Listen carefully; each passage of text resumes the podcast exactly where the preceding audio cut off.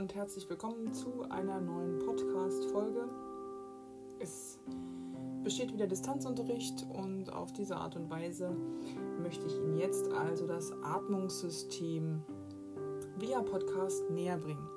Wir hatten ja bereits im Unterricht schon grob eine Einteilung vorgenommen. So haben wir beispielsweise besprochen, dass man das Atmungssystem prinzipiell in die oberen und die unteren Luftwege oder Atemwege einteilen kann. Zu den oberen Luftwegen zählen die Nase, die Nasennebenhöhlen und der Pharynx und zu den unteren Luftwegen dann demzufolge der Larynx, die Trachea, die Bronchien, die Bronchiolen, die Lunge, die Pleura und die Alveolen. Wir hatten auch schon die Nase und die Nasennebenhöhlen besprochen und trotz allem sage ich noch mal ganz kurz was dazu, dass wir es praktisch alles zusammen in diesem Podcast zum Atmungssystem haben. Viel Spaß!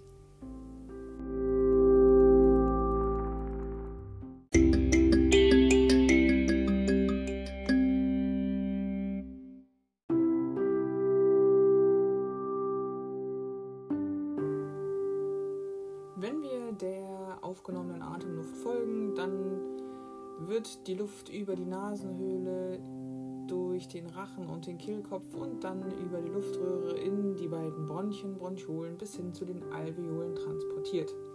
Heißt also, alle Abschnitte von der Nasenhöhle bis zu den Bronchiolen sind letzten Endes für den Transport der Atemluft verantwortlich und in den Lungenbläschen, den Alveolen, findet der eigentliche Gasaustausch statt. Wir sind aber bei der Nase stehen geblieben. Nochmal ganz kurz zusammengefasst. Die Nase besteht aus einer äußeren und einer inneren Nase. Wie der Name schon sagt, ragt die äußere Nase aus dem Gesicht heraus und bildet letzten Endes den Eingang der inneren Nase. Und die innere Nase ist von den Schädelknochen umschlossen, besteht aus der sogenannten Nasenhöhle, der Cavitas nasi, und wird durch die Nasenscheidewand, das Septum nasi, in einen linken und rechten Teil getrennt. Wenn wir uns die Grenzen der Nase angucken, dann ist die, wird die untere Grenze durch den Gaumen gebildet, hinten grenzt die Nase an den Rachenraum, den Pharynx und oben besteht das Dach der Nasenhöhle aus den verschiedenen Schädelknochen wie dem Siebbein, dem Keilbein, dem Nasenbein und dem Stirnbein.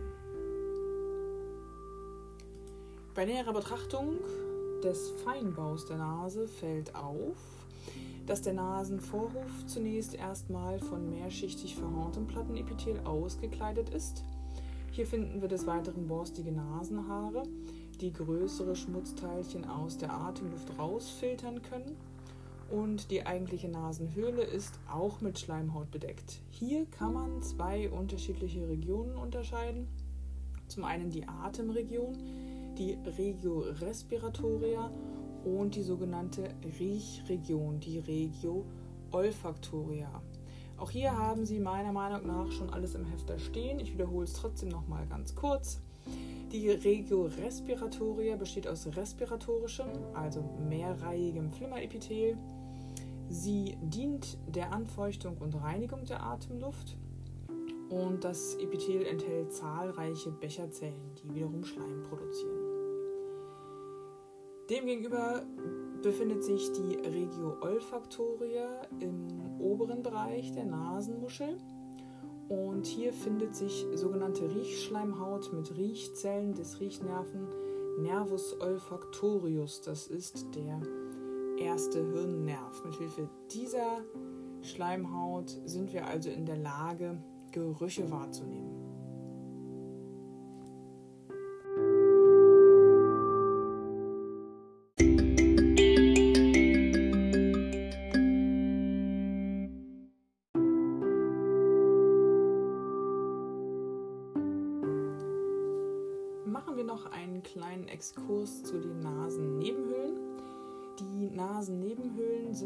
Luftgefüllte Hohlräume in der Maxilla, im Os frontale, im Os sphenoidale und im Os ethmoidale.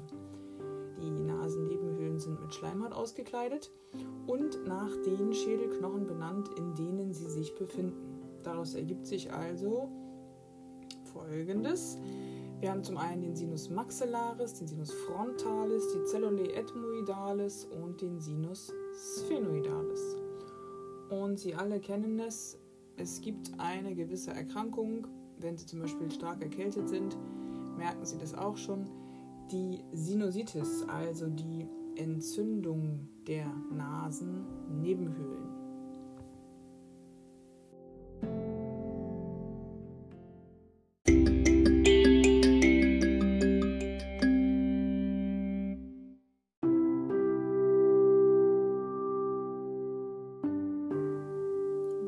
Geht's der Atemluft folgend von der Nase zum Rachen, dem sogenannten Pharynx. Der Rachen ist ein Muskelschleimhautschlauch, der sich von der Schädelbasis bis zur Speiseröhre erstreckt. Er liegt vor der Wirbelsäule und hinter der Nasen- und Mundhöhle.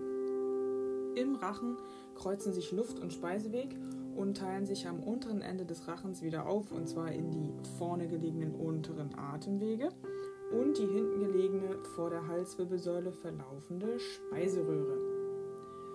Und jetzt ist es so, dass man drei unterschiedliche Bereiche bzw. Abschnitte des Pharynx unterteilen kann. Das sind zum einen der Naso, der Oro und der Laryngopharynx. Zu allen dreien werde ich jetzt gleich kurz etwas sagen. Das obere Drittel des Rachens wird also, wie eben schon gesagt, Nasopharynx oder auch Nasenrachen bzw. Epipharynx genannt. In ihn münden die Choanen und die Ohrtrompeten sowie dünne Verbindungsgänge zur Paukenhöhle. Im Nasopharynx liegt auch die Rachenmandel, die Tonsilla pharyngea, als Teil des lymphatischen Rachenrings. Weiter geht's mit dem nächsten Abschnitt, das ist der sogenannte Oropharynx oder auch Mesopharynx bzw. Mundrachen genannt. Er stellt die gemeinsame Passage von Luft und Nahrung dar und hier befinden sich die sogenannten Gaumenmandeln. Und der unterste bzw. letzte Abschnitt des Pharynx ist der sogenannte Laryngopharynx oder auch Hypopharynx bzw. Kehlkopfrachen genannt. Hier findet der eigentliche Schluckakt statt. Ich will noch mal ganz kurz ergänzend was zum lymphatischen Rachenring sagen. Die Rachenmandel, Gaumenmandeln, die seitlich von oben auf die Gaumenmandeln zulaufenden Seitenstränge und die am Zungengrund gelegenen Zungenbälge oder Tonsilla lingualis bilden den sogenannten lymphatischen Rachenring.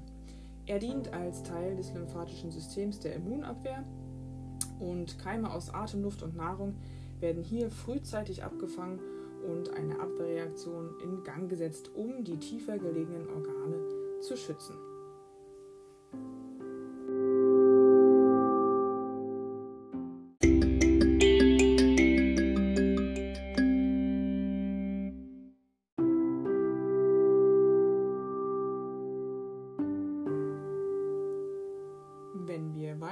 Luft folgen, führt uns diese jetzt zum Kehlkopf, zum Larynx.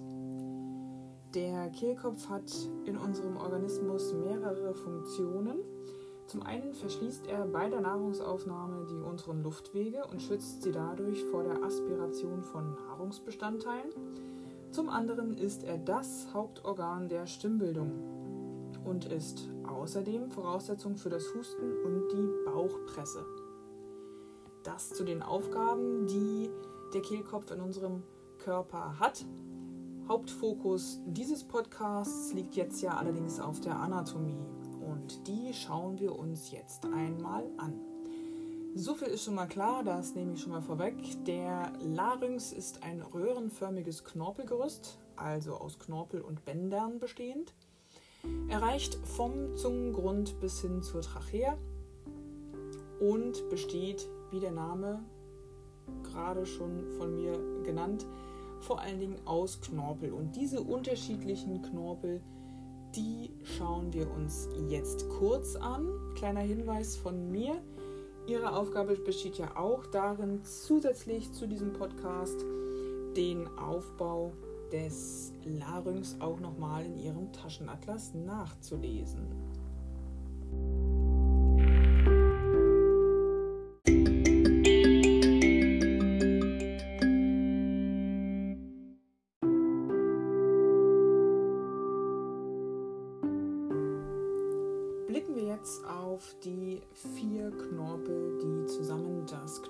Knorpelgerüst des Larynx bilden. Der größte Knorpel ist der Schildknorpel, der Cartilago thyroidea, dessen scharfkantiger Vorsprung den sogenannten Adamsapfel markiert und der dem Kehlkopf seine dreieckige Form gibt. Auf dem Oberrand des Schildknorpels sitzt der Kehldeckel, auch Epiglottis genannt. Er hat zentrale Bedeutung beim Schlucken als Schaltstelle der Kreuzung zwischen Luft- und Speiseweg, denn beim Ein- und Ausatmen steht der Kehldeckel gestreckt nach oben. Die Atemluft kann aus den Schwanen über den Rachen nach unten in den Kehlkopf gelangen. Beim Schlucken allerdings verschließt sich der Kehlkopf, indem sich die Epiglottis wie ein schützendes Dach über den Kehlkopf Eingang legt. Dadurch gelangt der Speisebrei vom Rachen nicht in den falschen Hals, sondern dorthin, wo er hingehört, nämlich in die Speiseröhre. Unterhalb des Schildknorpels liegt der siegelringförmige Ringknorpel Cartilago cricoidea, dessen Verdickung das Siegel nach hinten gerichtet ist. Wenn sich der ein oder andere jetzt nicht vorstellen kann, was ein Siegelring ist oder wie er aussieht, dem verrate ich jetzt schon mal, dass ich einen besitze und wenn wir uns das nächste Mal sehen, bringe ich ihn zur Veranschaulichung gern noch einmal mit. Schildknorpel und Ringknorpel sind durch Gelenke miteinander verbunden. Das Siegel des Ringknorpels bildet außerdem die Basis für zwei kleine Stellknorpel, die Cartilagenes arytenoidea die für die Stellung und Spannung der Stimmbänder verantwortlich sind. Insgesamt sind alle diese eben genannten Knorpel durch Bänder und Muskeln verbunden. Der Kehlkopf ist mit Ausnahme des Kehldeckels und der Stimmbänder von respiratorischem Epithel bedeckt. Dadurch wird die Atemluft weiter befeuchtet, von feinsten Fremdteilchen befreit und angewärmt. Sie haben jetzt für den Kehlkopf ja noch ein Arbeitsblatt zur Bearbeitung. Hier finden Sie bitte auch mit Hilfe Ihres Taschenatlanten nochmal heraus, aus welchem Knorpelgewebe die jeweiligen Knorpel des Larynx bestehen.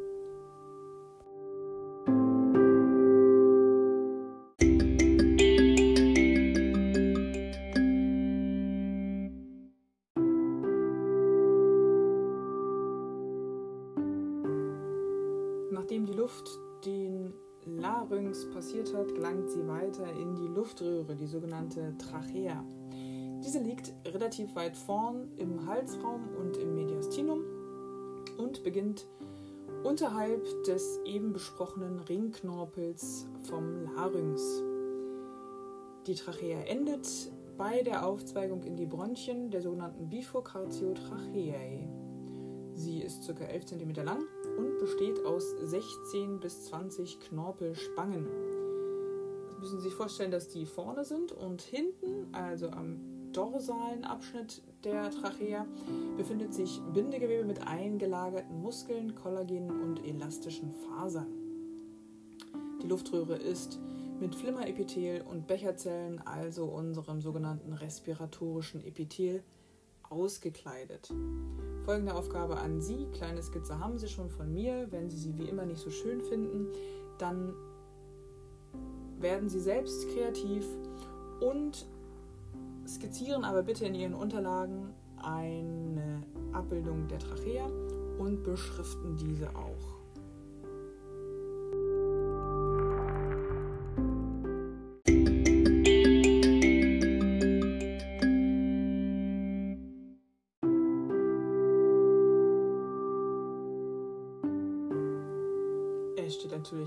Frage, dass Sie die Skizze der Trachea anatomisch korrekt beschriften. Nicht wahr? Alles klar. Weiter geht's mit dem Bronchialbaum. Und auch hier sehen Sie bei It's Learning habe ich Ihnen eine schematische Übersicht dargestellt, wie der aufgebaut ist. Der Bronchialbaum bildet letzten Endes eine Einheit mit der Lunge. Es ist jetzt schwierig, den Aufbau der Lunge und den Aufbau des Bronchialbaums voneinander zu trennen, weil sie eben analog sind. Wie wir alle wissen, ist die Lunge paarig angelegt. Wir haben eine linke und eine rechte Lunge, Pulmo sinister und Pulmo dexter. Die linke Lunge ist prinzipiell kleiner als die rechte. Warum das so ist, das finden Sie jetzt mal selbst heraus. Und dadurch besteht sie auch aus unterschiedlichen Anzahlen von Lappen und Segmenten. Die linke Lunge besteht aus zwei Lungenlappen, dem Lobus superior und dem Lobus inferior und neun Segmenten. Und die rechte Lunge besteht aus drei Lappen, dem Lobus superior, dem Lobus inferior und dem Lobus media und somit aus zehn Segmenten. Analog zum Aufbau der Lunge ist dann also auch der Bronchialbaum aufgebaut. Ich habe es Ihnen ja übersichtlich dargestellt. Der Bronchus principalis sinister et dexter teilt sich dann auf in zwei Lappenbronchien auf der linken Seite und neun Segmentbronchien und auf der rechten Seite in drei Lappenbronchien und zehn Segmentbronchien, die dann weiter sich aufteilen in die einzelnen Bronchioli.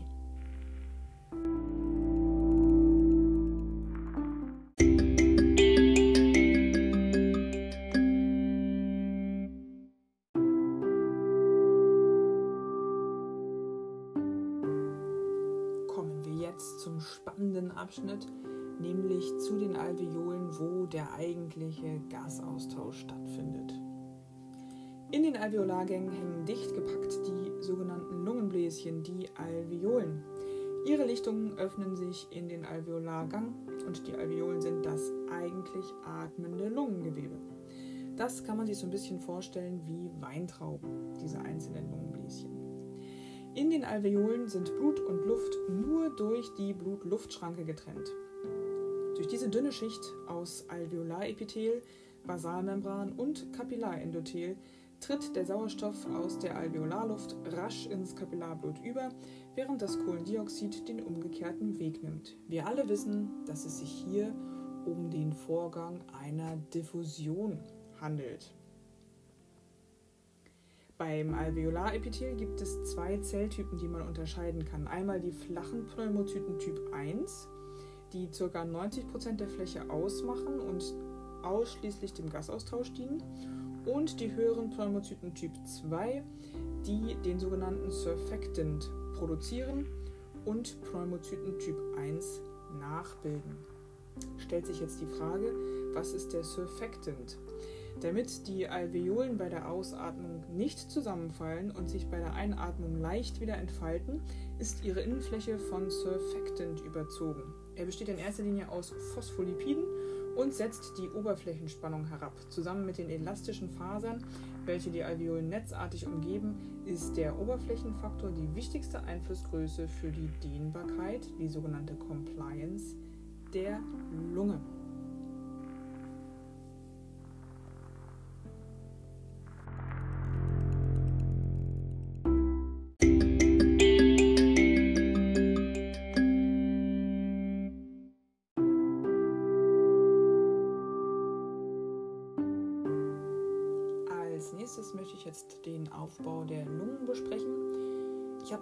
Schon angerissen, gerade beim Aufbau des Bronchialbaums.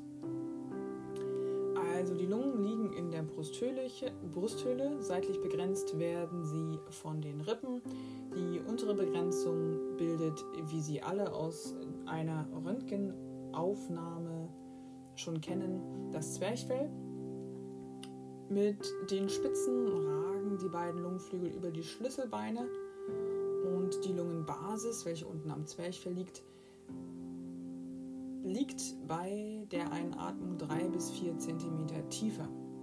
Am Lungenhilum treten die Blutgefäße und die Hauptbronchien jeweils ein. Und auch das habe ich ja vorhin schon gesagt. Die linke Lunge ist kleiner als die rechte und teilt sich in zwei relativ große Lappen, nämlich den Ober- und den Unterlappen, auf. Die rechte Lunge, die etwas größer ist, ist in drei Lappen aufgeteilt, nämlich den Obermittel- und Unterlappen. Beim Bronchialbaum habe ich sie auch schon auf Lateinisch benannt. Die Lungenlappen werden wiederum in kleinere Lungensegmente unterteilt. Rechts sind es zehn, links sind es neun Segmente. Des Weiteren erhalten die Lungen von zwei Seiten Blut. Sie werden zum einen von den Blutgefäßen des Lungenkreislaufs durchzogen. Diese Blutgefäße dienen ausschließlich dem Gasaustausch. Nun muss das Lungengewebe ja trotz allem auch selbst mit Sauerstoff und Blut versorgt werden. Für die Eigenversorgung der Lunge mit Blut erfolgt hingegen aus den Ästen des Körperkreislaufs und zwar über die aus der Aorta entspringenden Bronchialarterien. Sie erinnern sich hoffentlich, das haben wir ja beim Thema Kreislauf schon besprochen bzw. aufgemalt.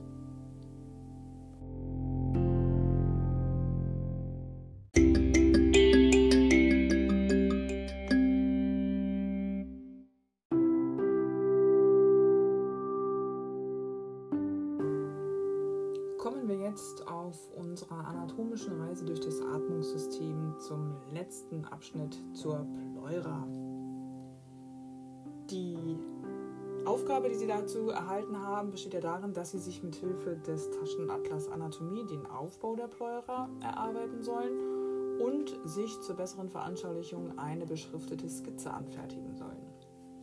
Ich werde Ihnen hier ein paar Infos erzählen, was allerdings nicht die Arbeit mit Ihrem Taschenatlas ersetzt. Ja, vielleicht können Sie aber das eine oder das andere oder beides gemeinsam so besser verstehen. Die Lungen sind überzogen von einer hauchdünnen, mit Gefäßen versorgten Hülle, dem Lungenfell, Pleura visceralis genannt, das auch in die Spalten zwischen den Lungenlappen hineinzieht.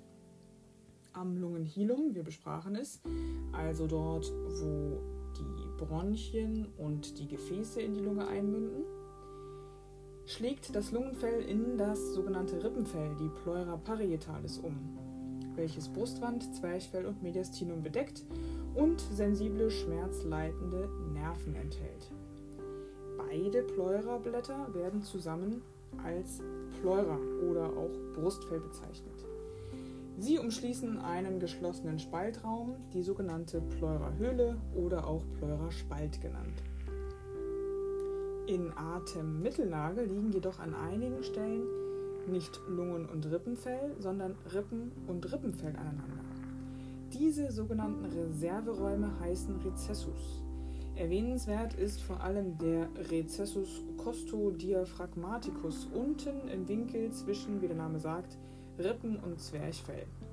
Er wird bei tiefer Einatmung von der tiefer tretenden Lunge gefüllt und in ihm sammelt sich beispielsweise bei einem Pleuraerguss zuerst Flüssigkeit an. Im Pleuraspalt besteht ein leichter Unterdruck im Vergleich zur Außenwelt, der sogenannte negative Pleuradruck. Damit die Lungen bei der Atmung reibungsarm im Brustraum gleiten können, sind beide Pleurablätter von einer Schicht flacher Deckzellen überzogen, die eine wässrige Flüssigkeit als Gleitmittel in die Pleurahöhle absondern. Diese dünne Flüssigkeitsschicht und der Unterdruck in der Pleurahöhle führen außerdem dazu, dass die Lungenoberfläche der Innenwand des Brustkorbs anhaftet und alle Brustkorbbewegungen auf die Lungen übertragen werden. So führt die Erweiterung des Brustkorbs bei der Einatmung zur Ausdehnung und umgekehrt die Brustkorbverengung bei der Ausatmung zur Verkleinerung des Lungengewebes. Diese Vorgänge gucken wir uns, keine Sorge, nochmal im Detail genauer an in der Physiologie, wenn es um die Atemmechanik geht. Da ist aber das Wissen um die Anatomie der Pleura eben eine ganz, ganz wichtige Voraussetzung, damit die Atemmechanik besser verstanden